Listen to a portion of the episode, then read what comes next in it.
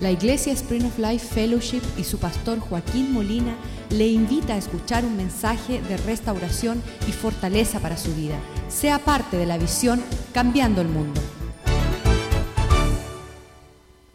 Gracias por tu bondad sobre nuestras vidas.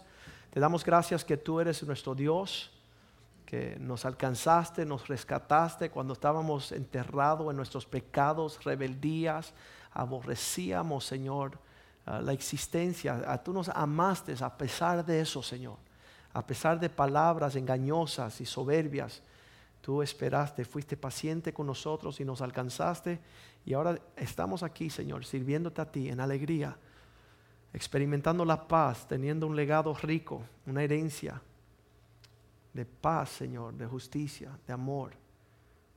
Todos aquellos que te buscan a ti, Señor, no será en vano, Señor. Tú nos bendices, nos prospera, nos guarda, nos protege.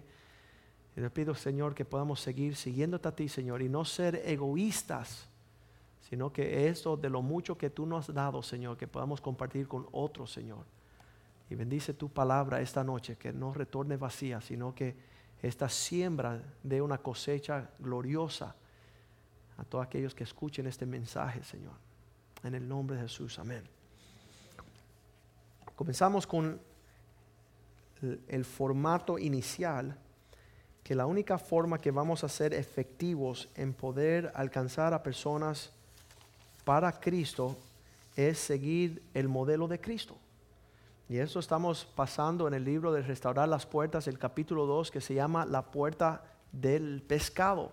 ¿Por qué? Habían diez puertas que rodeaban la ciudad de Jerusalén en los tiempos antiguos de Nehemías. Cuando Jerusalén estaba comenzando, tenía paredes que rodeaban la ciudad y diez puertas que rodeaban esta ciudad para protegerla. Solamente diez puertas para entrar y salir. La primera puerta la pudieron compartir la semana pasada con el pastor José Rivera, pero esta noche el segundo capítulo es la puerta del pescado, la segunda puerta de la ciudad de Jerusalén, llamada puerta del pescado, te hace pensar, ¿y por qué pescado? Porque Dios sabía que esto era una sombra y un tipo de que no solamente teníamos que cuidar el pueblo de Dios, que es la puerta de las ovejas, la primera puerta, sino la segunda puerta es la puerta de los pescados. Y cuando Cristo vino, Él dijo, ven, sígueme, que yo les haré pescadores de hombre. Vamos a aprender a pescar, vamos a aprender a alcanzar a aquellos que no están aquí. ¿Ve la silla que está a tu costado? Ahí es que necesitamos traer un pescadito. Y vemos que la condición de la iglesia es bien triste, porque si Dios nos vino a llamar a ser pescadores de hombre y nosotros estamos con una carnada horrible, ¿han visto uno que trata de pescar con un anzuelo y la carnada no sirve? Y el pescado mira y dice, prefiero ir sin, comer, ¿verdad? Prefiero no comer de lo que tú me estás mostrando porque no me apetece. Pero nosotros tenemos que aprender a ser aquellos que podemos ser la sal de la tierra, darle sabor a las cosas, ver que las personas te vean a ti en algo que ellos desean. Y eso es lo que Dios estaba haciendo cuando Él llamó a estos hombres pescadores, estaba allí y, qué lindo que utilizó Cristo viendo pescadores, Él dijo, vengan conmigo, que lo que a ustedes les gusta hacer, lo van a poder un montón allá conmigo. Y eso es la realidad. Si tú ves un ingeniero, tú le dices, oh, si tú te dieras a Cristo, Él te daría a edificarle el edificio más grande para Él. Si tú eres uno que siembra. Entonces vemos esta situación. Sabes, le voy a decir un, pequeño, ah, una pequeña muestra. Cuando yo era joven, tenía unos 13 años, yo veía a aquellas personas que eran diplomáticos internacionales. Escuchen bien. Yo vi esos hombres que viajaban de nación en nación con asuntos importantes de gobierno y ese era el deseo de mi corazón. Pero obviamente estando lejos del Señor me hice un delincuente, iba a necesitar un, diplomático, pero para que me sacara de la cárcel, ¿no? Pero no, estando el día que yo me entregué a Cristo y empecé a buscar las cosas de Dios, ¿qué, no, es lo que me entregó Cristo a mí? El viajar las naciones internacionales con los asuntos de un gobierno sumamente importante. Entonces, ese es el plan de Dios para nuestras vidas. Por eso Satanás siempre nos está engañando, tratando de movernos fuera de los planes de Dios. Si tú te metes en Dios, dice la Biblia, tu vida está escondida en Cristo. Y tienes que ir a Cristo para que se abra los sueños que Dios tiene para ti.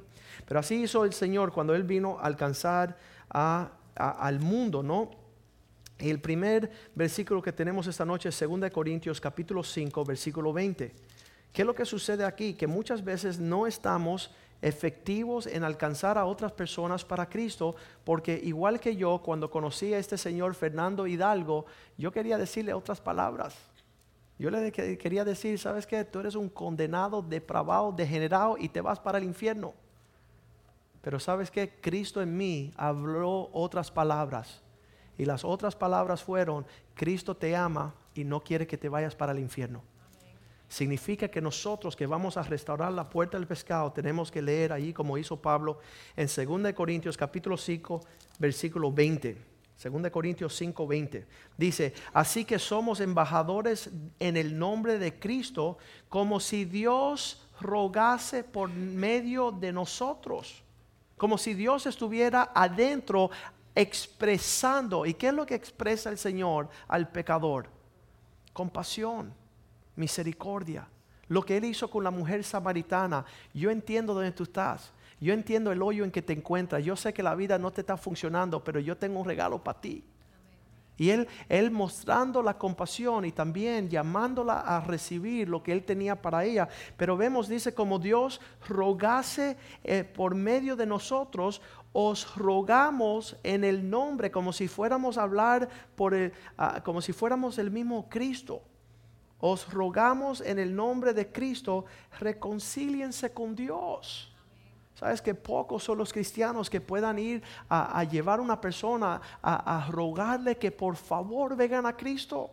Y debemos de hacer eso con nuestros hijos, nuestros nietos. Debemos de hablar de parte, de ser mensajeros de Dios para nuestras familias y para nuestros vecinos, nuestros, nuestros colaboradores, aquellas personas que trabajan con nosotros. Nosotros somos los únicos mensajeros que Dios tiene para alcanzar al mundo entero. Y yo siempre digo, qué tragedia. Que, Señor, Qué horrible que tú nos pusiste tan grande responsabilidad y que nosotros tan apatéticos, nosotros tan dejados como no nos importa hablarle a nadie. Esta, mañana vino una hermana aquí a la iglesia y dice, pastor, necesito escuchar algo de parte del Señor. Y le dije, tú lo que tienes que tener cuidado con lo que dice la palabra de Dios allá en Levíticos donde, donde dice, cuidado de no escuchar que venga tu mensaje por un, por un espiritista o por un mago o un brujo. Porque estas personas sí están hablando, están desarrollando. Cuando yo le pregunto al Fernando Hidalgo, le digo, ven acá, ¿por qué tú crees eso? ¿Quién te trajo el mensaje? ¿Por qué tú crees lo que tú crees? Y él me dijo, los espíritus nos hablan. Entonces están recibiendo un mensaje de, de cosas que son inmundas. Y yo le dije, ¿y por qué no escuchaste el Espíritu Santo? Si vas a escuchar un espíritu, escucha el Espíritu de Dios. Y entonces nosotros tenemos que ser bien aptos para, para ser cuidadoso. Y, dice la palabra de Dios allá en Levíticos 19.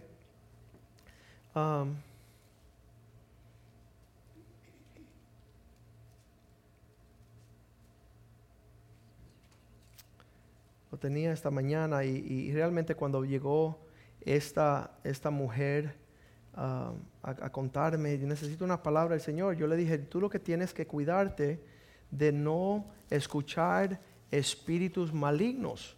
No, no escuchar brujos, no, no escuchar ah, cosas indebidas, porque lo que termina sucediendo es que ah, ellos te van a querer hablar de alguna forma.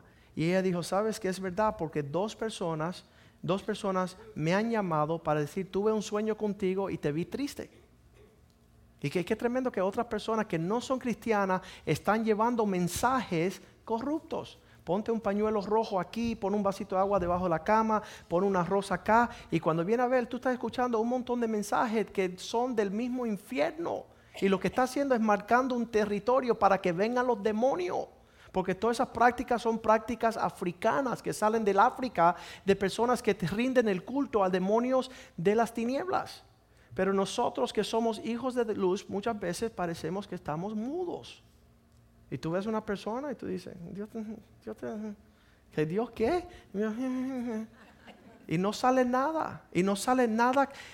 Dice un pastor, decimos la verdad de Dios con una timidez tal cual que las personas piensan que es una mentira. y los demonios hablan sus verdades tal y cual tan seguros y confiados que es la verdad. Y entonces abrazamos aquello que pensamos que es seguridad y no recibimos lo que está inseguro. Y entonces no estamos hablando las palabras de Dios. ¿Ha visto un cristiano? Dice, ven acá, ¿me tienes algo que decir? Sí, chico, todavía no me he casado. Y está hablando de la abundancia del corazón, habla la boca. Y yo, yo no puedo resistir, no sé si el Espíritu de Dios en mí, que Dios nos creó para proclamar las bondades de aquel que nos sacó de las tinieblas. No una, un sonido de trompeta tiene que sonar como trompeta y no como flauta. ¿Qué fue eso? Estás deprimido, estás cansado, estás dejado. ¿Sabes por qué? El Espíritu de Dios no está sobre ti. Dice, recibiráis mi Espíritu, entonces serán mis testigos. Pero como no recibimos el Espíritu de Dios, como estamos llenos de una naturaleza caída, como somos, estamos embarrados en el fango de nuestro egoísmo, no nos preocupa las otras personas. No nos preocupa el pesar y el sentir del que está lejos y perdido. Entonces yo digo, Señor, antes que nosotros podamos empezar a fluir en un sonido dulce que las multitudes van a decir, vamos en son de ese sonido. Vemos la sonrisa, vemos la paz, vemos la seguridad, queremos ir en pos de lo que ese tiene. Vamos a la casa de Dios, me alegré con lo que me decían. No me puse triste con lo que decían, ay, vamos para la iglesia de nuevo. Y estamos, estamos apáticos a la cuestión, una indiferencia. Entonces, antes de predicar, yo le digo, vamos a arrepentirnos. Esta iglesia está vacía esta noche no porque el mundo está en tinieblas, sino porque la luz no está resplandeciendo. Años atrás llegó una millonaria aquí a la iglesia y me decía, pastor, eh, quiero servir a Dios. Y yo decía, qué lindo tu carro. Un carro del último año, un Mercedes que parecía una limusina. Un, una Mercedes grande, parecía un avión. Y yo decía, wow, qué carro más lindo. Y un día me llama ella y dice, pastor, yo quiero que la, el bus de la iglesia me venga a buscar. Y yo dije, ¿qué, qué, qué, qué, qué, qué, qué? Sí, sí, sí, que si la iglesia pudiese venir por mi casa a recogerme, yo le dije, oye, tú estás loca. Toma ese Mercedes y llénalo de seis de tus amigas y sirve al Señor con lo que tienes. ¿Cómo que la iglesia vas a ponerle una carga de más cuando Dios te ha prosperado? Así somos los cristianos. Dios nos prospera, es para nosotros. Lo mío es mío, lo tuyo es mío y todo es mío y me quedo con todo. Y, sabes, somos miserables. Por eso está muchas veces la iglesia vacía, porque no compartimos lo bueno que tenemos. es el mejor secreto, dijeron una persona. El mejor secreto de Miami es la iglesia del pastor Joaquín. Y yo dije, ven acá, ven acá secreto. Sí, sí, sí. Nadie de tu iglesia le dice nada a nadie que están yendo a tu iglesia. Y yo no puedo creer esto. Qué triste. El lunes este tuvimos una reunión, un amigo me dice, oye Joaquín, esto es tremendo. El lunes, octubre 3, en un restaurante en Miami comienza la temporada de las tenazas de cangrejo. Y van a dar los cangrejos, las tenazas, por un dólar cada uno. Eso vale un montón de dinero. Pero el que va el primer día, como va a comenzar la temporada, y él me está compartiendo todo eso. ¿Por qué? Porque es la abundancia de su corazón. Él se recrea en las noticias que él está sonando, igual que usted cuando está sonando un buen descuento allá en Dayland o un, un, bien, un buen viaje, lo que usted está lleno, eso es lo que sale. Y entonces muchas veces no sale las cosas del Señor porque no están. Y yo siempre digo que es como un catarro. Tú no tienes suficiente bacteria viral espiritual para traspasarlo a otra persona. Oye, te, recibiste lo que... No, si tú no tienes nada, llénate de la presencia del Señor para que cuando tú muestre y, y tú envías, la persona se contamina con la presencia que tú cargas. Pero como no cargas tu presencia, o la presencia del Señor, mejor dicho, entonces no existe ninguna transformación en aquellos que te rodean. Pastor, yo no sé por qué nadie en mi casa se entrega a Cristo, porque tú todavía no te has entregado tampoco. Tú andas vacilando entre dos pensamientos. Y vemos aquí en el Salmo 51, versículo 13, donde David dice, Señor, primero tiene que suceder una cosa. Primero tienes que restaurar el gozo de, de tu salvación. Si tú no sanas este pecador, si no llegas a hacer una realidad en mí, ¿cómo yo podré llevárselo a otro? Salmo 51, versículo 13. David dice así, eh, vamos a empezar en el 12, perdón. Salmo 51, 12. Dice, vuélveme el gozo de tu salvación. Quiere decir que se le perdió. Vuélveme significa lo necesito de nuevo. Renuévame, Señor. Sana mi alma. Que un espíritu generoso me sustente. Que tú me cargues con tu presencia porque si tú sanas mi alma, restauras mi gozo, si tú vienes y, me das de tu espíritu, versículo 13, entonces después podrá enseñar a los que cometen pecado, los transgresores, los rebeldes, los que no están caminando tus caminos. Cuando tú me tocas a mí, yo podré tocar a otros. Y los pecadores después se convertirán a ti. ¿Cómo tú vas a llevar lo que no tienes? ¿Cómo se vas a, transferir lo que no es una realidad en tu vida? Hablando con, una, una, hermana esta tarde, le dije, nunca tu esposo podrá venir a recibir lo que tienes porque lo estás haciendo a medias. No es una realidad en tu vida todavía.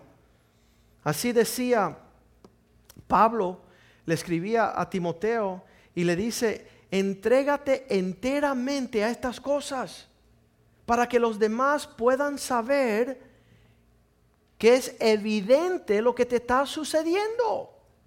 Algo tiene que ser diferente desde antes de Cristo cuando tú llegas a Cristo, tienen que ver y, sentir algo diferente. Tienes que, mira, estoy recordándome en Juan capítulo 4, que la mujer samaritana, después de haber estado en la presencia de Cristo, entró a su ciudad y salió con todo el pueblo. Y todos vinieron a conocer a Cristo. ¿Por qué? Porque ella lo había conocido. ¿Y sabes quién estaban ahí? Que habían acabado de estar. Los once discípulos el equipo apostólico.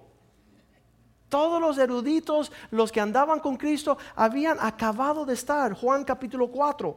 Dice que, que al, al, regresar con el almuerzo, ¿sabes por qué a nadie le hablaron del Señor? Porque estaban pensando en comer, en comer, en comida. Y, y no fueron efectivos al entrar a esa ciudad. Pero viendo la, la transformación que les sucedió, Mira lo que dice aquí. En el versículo 39, estamos leyendo Juan 4, 39. Dice, y muchos de los samaritanos de aquella ciudad creyeron en él por la palabra de la mujer que daba testimonio. Él me dijo todo lo que he hecho. Entonces vinieron los samaritanos a él y le rogaron que se quedase con ellos y se quedó allí dos días. Y creyeron muchos más por la palabra de él. Y decía la mujer, ya no creemos solamente por lo que estás hablando tú, sino que llega a ser una experiencia personal de nosotros que este verdaderamente es el Salvador del mundo, Cristo. Pero todo comienza con que ella recibió a Cristo. Ella abrió su vida a Cristo. Y cuando entró a esa ciudad, ¿quién ella llevó? A Cristo. Y vinieron todos a conocer lo que era una realidad en quién? En ella. Lo que era una realidad en ella fueron lo que ellos vinieron a buscar. Y yo estoy loco por, porque vengan multitudes a decir, quiero lo que tiene Iliana. Quiero lo que tiene Ever. Quiero lo que tiene ah, Mauricio. Pues sabes qué? Están ahí. No quiero lo que tiene Julio. No quiero lo que tiene Otto. No. Ellos tienen que querer lo que es una realidad en nosotros. Lléname, Señor. Dice un predicador, Señor, quiero ser una lámpara que resplandezca, que el aceite de mi vida resplandezca hasta que yo muera, para que vengan a la luz de tu gloria. Dice la palabra, levántate y opaca Siéntate debajo de la silla, no diga a nadie que eres cristiano. Un amigo mío dice, Joaquín, lo hago pero por dentro. Oye, hazlo por fuera. Para que te vean tu gloria en tus pensamientos, palabras y hechos. Haz una realidad de lo que Cristo ha hecho en ti. Proclámalo desde las alturas. Y arrepiéntete, como decía Señor, si, si tú me restaura el gozo de mi salvación, si esta presencia se renueva, si mi intimidad contigo es real, ¿tú sabes lo que produce intimidad con una persona? Fruto. El que no está dando a luz es porque no hay intimidad. Es imposible dar a luz si no hay una intimidad. Entonces tenemos que decir, Señor, quiero tener, quiero estar más cerca de ti. Quiero escuchar tu voz. Quiero poder darme cuenta de la necesidad que está a mi alrededor. Quiero, quiero afinar mis oídos para ver los tiempos y eh, las épocas que tú tienes. Estaba compartiendo yo del tiempo que en el desarrollo mío donde un día voy a visitar a un hombre a su casa, estaba acompañando a un amigo, y cuando llego a esa casa está llena de brujería. Y el Señor me dice, Joaquín, dile a él que vote todo. Le digo, no Señor, es una falta de respeto. Acabo de llegar, él no me conoce, ¿cómo yo le voy a sonar esa así? Buenas tardes, oye, vota todo esto que no le agrada al Señor. Y yo dije, no, Dios te bendiga, Señor. Y yo me fui. Y no le dije ni papa, no le dije nada. A la semana, siete días después, estoy en una cafetería y llega ese hombre y se sienta al lado mío. Y él me dice, Joaquín, no me vas a creer lo que sucedió. ¿Qué te pasó? Vino un señor y me dijo que votara toda mi brujería y la voté. Y me entregué a Cristo. Y yo dije, Dios mío, ¿cómo, cómo yo perdí la oportunidad de que Dios me utilizara. ¿Sabe por qué la perdí? Porque yo pensaba que yo cargaba con toda la responsabilidad de toda la obra de ese hombre cuando Dios hace rato está lidiando con él y solo faltaba esas palabras. Y tú eres un ingrediente, puede ser medio segundo de lo que necesita esa persona para que ya se rompa el lazo del diablo. Si estamos teniendo una intimidad, estamos afinados a las cosas del reino. Y sabe lo más lindo, créeme, es reproducir en Cristo. Cuando te nace un bebé espiritual, es increíble. Si los hijos dan alegría en lo físico cuando nace, cuando nace un hijo espiritual, es el gozo que Dios nos creó para multiplicar, fructificar y llenar la tierra. Dios quiere que nosotros seamos. El ser estéril es una maldición. El no da fruto. Dice que, que, ah, que maldijo la higuera por no tener fruto. ¿Cómo nosotros vamos a estar sin fruto? Dice, si estamos pegados a la vid, Él es la vid, nosotros los pámpanos, si nos acercamos más a Él, dice, llevarás mucho fruto. Porque vas a ser una extensión de su presencia y no de tu amargura y no de tu dolor. Entonces Dios no desea, diga conmigo, Dios no desea que nadie perezca. El más tostado, Dios lo ama. El más loco, el más pecador, el, el, pedófilo, como le dicen, el homosexual, el rebelde, el delincuente, el feo, el gordo, el flaco, todo. Dios los quiere a todo. Y tenemos que tener ese sentimiento. En 2 de Pedro 3:9 dice, Dios muestra su paciencia y las personas no lo entienden. Él es paciente porque Él no desea que nadie perezca. Pero si no, diga conmigo, nadie, que ninguno. Eso significa ni uno, ninguno. Ni uno perezca. Dios no se deleita con destruir aquellos que hemos sido hechos a su imagen. Es el diablo que nos aborrece, es el diablo que nos maldice, es el diablo que nos empuja, nos rechaza, nos condena, no Cristo. Dice para que ninguno perezca, sino, diga conmigo, todos, procedan a un arrepentimiento, a, regresar con Dios. Una invitación, Dios te ama, Dios te, sí, pero soy malo, no, no importa, Él te ama. Sí, pero eh, le, le doy golpes a mi esposa, no importa, Dios te ama y quiere que te arrepientas. Como le dije a Fernando, Dios te ama, Fernando. Él dijo así, se levantó la vista. ¿Cómo Dios va a amar un perverso como yo? Un amigo mío asesino, cuando él escuchó esa palabra, Dios te ama, y decía, ¿cómo Dios va a amar un asesino? ¿Cómo Dios lo va a amar? Dios nos ama porque somos hechos conforme a su imagen. Y Él no desea que nadie perezca, el más feo, el más malo. Llegó un joven aquí de Cuba y decía, yo le decía, ¿y Fidel va a entregarse a Cristo? Y dice, no, ese va para el infierno. Y le dije, ¿por qué? porque no le vamos a predicar, dijeron. Y yo le dije, entonces ustedes no conocen a Cristo, porque Cristo vino a salvar a todos los hombres, por más malo y perverso que son. Y todo aquel que se arrepiente, Dios lo perdona. Y Dios desea que esta salvación venga a todos. Estaba hablando la semana pasada con un joven, me dijo, Joaquín, estaba yo bañándome, eh, tenía 21 años, estaba cogiendo muchas drogas. Él se estaba en la ducha, duchándose, y empezó a ver alucinaciones. Empezó a ver a demonios, se le abrieron los ojos al mundo espiritual. Y él rápidamente llamó a su amigo y dijo, oye, ven para acá que me estoy volviendo loco. Y el amigo vino y dije, yo que, él, le dijo, yo creo que somos extraterrestres. ¿Sabes qué? No te azores cuando una persona que está perdida te dice locuras. Dice, creo que somos de, nos dejó un platillo volador.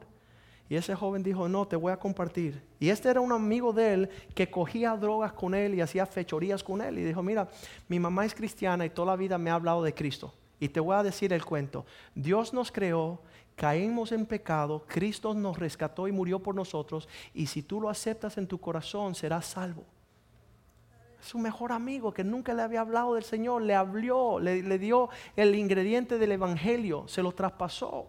Y sabes que él dijo, y entonces ¿qué hacemos? Dice, vamos, te voy a llevar con mi mamá para que ella te compre una Biblia. Y le compraron una Biblia. Y entonces ¿qué vamos a hacer? Bueno, si tú eres un creyente en Cristo, vas a ir a la iglesia. Y fueron a la iglesia.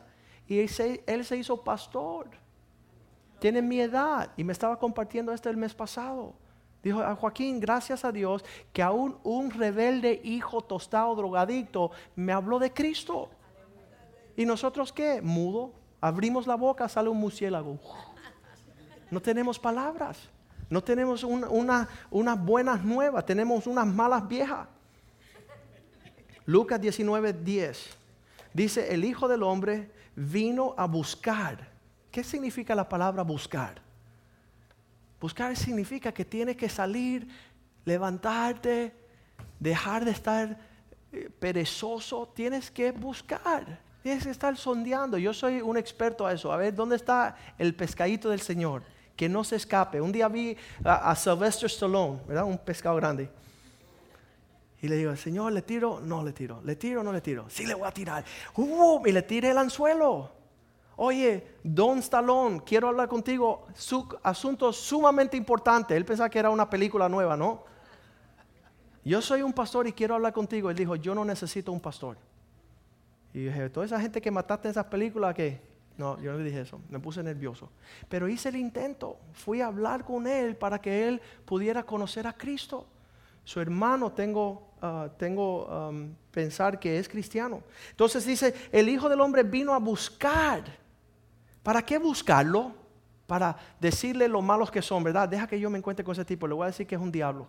Deja que yo lo encuentre. Cuando yo lo busque, le voy a decir, ah". Pero no, dice para buscar y, diga conmigo, salvar lo que se había perdido. Personas que no sienten que pueden hacer una diferencia en este mundo. Y Dios quiere salvar el mundo, Dios ama el mundo. Nunca te confundas. Llegamos a Nazaret, a Israel, hace tres años atrás, y cuando estaba delante de las puertas de una catedral había un musulmán. Le digo, musulmán, Cristo te ama. Dice, yo soy musulmán.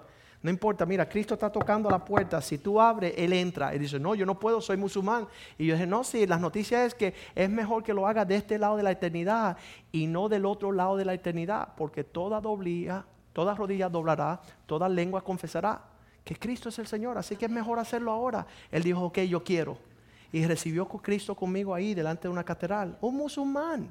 ¿Por qué? Porque las buenas nuevas son para todos los perdidos. Los que Cristo quiere salvar.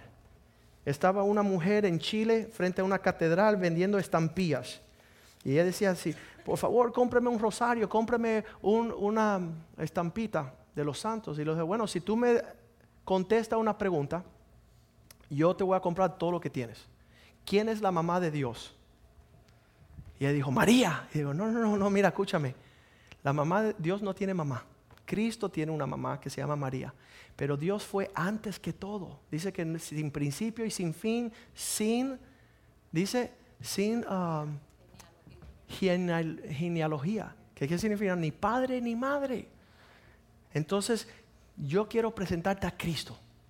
Y ella recibió a Cristo conmigo y se fue corriendo para la casa. súper gozosa de haber recibido el regalo de Dios en Cristo Jesús. Y sabes que eso es lo que produce la salvación de aquellos que están lejos. Lucas 15, 10 dice que hay más presencia de gozo. Hay, hay un gozo en la presencia delante de los ángeles cuando se arrepienten un pecador. Así os digo, dice Jesús, que hay gozo delante de los ángeles de Dios porque un pecador se arrepienta. Siempre es motivo de fiesta en los cielos. Le trae mucha, mucho gozo al Señor. Y nosotros somos, nuevamente, tristemente, somos aquellos que hemos sido llamados a llevar esas buenas nuevas.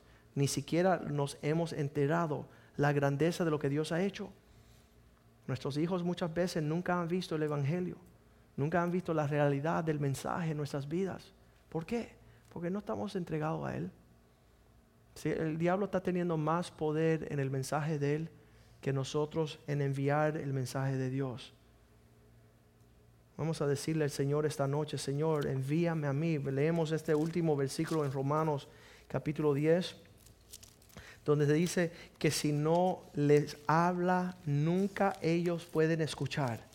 Si tú estás mudo, si no te enteras lo que tienes que decirle, pues nunca va a poder enterarse. Romanos 10, versículo 11 dice, pues la escritura dice, todo aquel en, en que él creyere no será avergonzado. Seguimos al 11, um, pues la escritura dice, todo aquel que en él creyere no será avergonzado, porque no, hay diferencia entre griego y judío, um, no hay diferencia entre uh, el mismo Señor es el Señor de todos, es rico para con todos a los que le invoquen a Él, ¿verdad? Porque todo aquel que lo invocare el nombre de Dios, lee conmigo, diga conmigo, todo aquel que invocare el nombre del Señor será salvo. ¿Cómo pues van a invocar a aquel en el cual no han creído? ¿Y cómo van a creer en aquel que no han oído? ¿Y cómo oirán, versículo 14, sin haber quien les predique? ¿Y cómo predicarán si no fueran enviados? Esta noche queremos enviarlos a ustedes a restaurar la puerta del pescado. Que el Señor le llene de su espíritu, que le llene de gracia, de favor, formas creativas de poder alcanzar. El pescar no es fácil. El, tirar las redes, el preparar las redes. Eh, en todos los países del mundo, en las colonias de los pescadores, son las personas más, más expuesta a los elementos. Allá en Jiquilillo se van casi una semana entera, ¿verdad? Diez días a mal abierto. ¿Por qué? Para pescar. Para pescar. Y cuando tú ves que ellos regresan con sus pescados, entonces hay que, hay que empezar a arreglar las redes. Y hay que tener los barcos listos. Y hay que tener el equipo listo. Vamos a nosotros participar. Vamos a ponernos de pie esta noche. Y vamos a decirle, Señor, únenos ese es el secreto de que podamos mostrar al mundo la realidad del Evangelio, la unidad, el amor. Si se aman unos a otros, todos verán que son mis discípulos. Eh, hemos sido, somos expertos en desunir, en separar, en dividir. Y eso es muestra que Dios no está con nosotros. El hombre es el único que puede dividir todas las cosas. Divide una casa, divide un matrimonio, divide una relación entre padre e hijo divide los hermanos en la iglesia, tenemos esta, este, esta gran presencia a nuestro alrededor que sabemos contaminar a los demás con aquello que no es de Dios. Pero vamos a decirle, Señor, lléname de tu espíritu. Lléname de pensamientos agradables, de, de palabras llenas de gracia. Para que cuando me vean, Señor, cuando vean mis actos, cuando vean mi conducta, vean mi comportamiento, vean mi entrar, mi salir, cuando ellos observen de lejos, Señor, que en mí está tu presencia, Señor, que, que yo camino contigo, yo pienso como tú, yo ruego, Señor, como si fuera el mismo Dios a través de nosotros alcanzar al perdido, teniendo la misma compasión, teniendo el mismo dolor, sintiendo lo que sienten los demás, teniendo un sentimiento por aquellas personas que están en condiciones que tienen necesidad de Cristo. Padre, yo te pido que tú llenes a cada persona aquí con el deseo de ser obedientes cuando tú dijiste ir a todo el mundo y predicar el Evangelio a toda criatura. Ese es el mandato que tenemos de ir, predicar a todos. Llénanos de esa gracia, de ese favor, porque tú eres glorificado en que nosotros traigamos muchos frutos a tu reino, Señor. Tú no quieres que nadie se pierda, Señor. Llénanos de tu presencia. Llénanos de palabras de sabiduría y poder, Señor, para poder orar por los enfermos, visitar al que está en, situaciones difíciles, Señor. Ir a la viuda, al huérfano, Señor. Ir a los lugares, Señor, donde necesitan una palabra tuya, Señor. Y Señor, sabemos que si nosotros creemos, nuestra casa también va a creer. Porque es tu promesa. Te lo pedimos en el nombre de Jesús. Y todos decimos amén. Dios les bendiga. Salúdense unos a otros.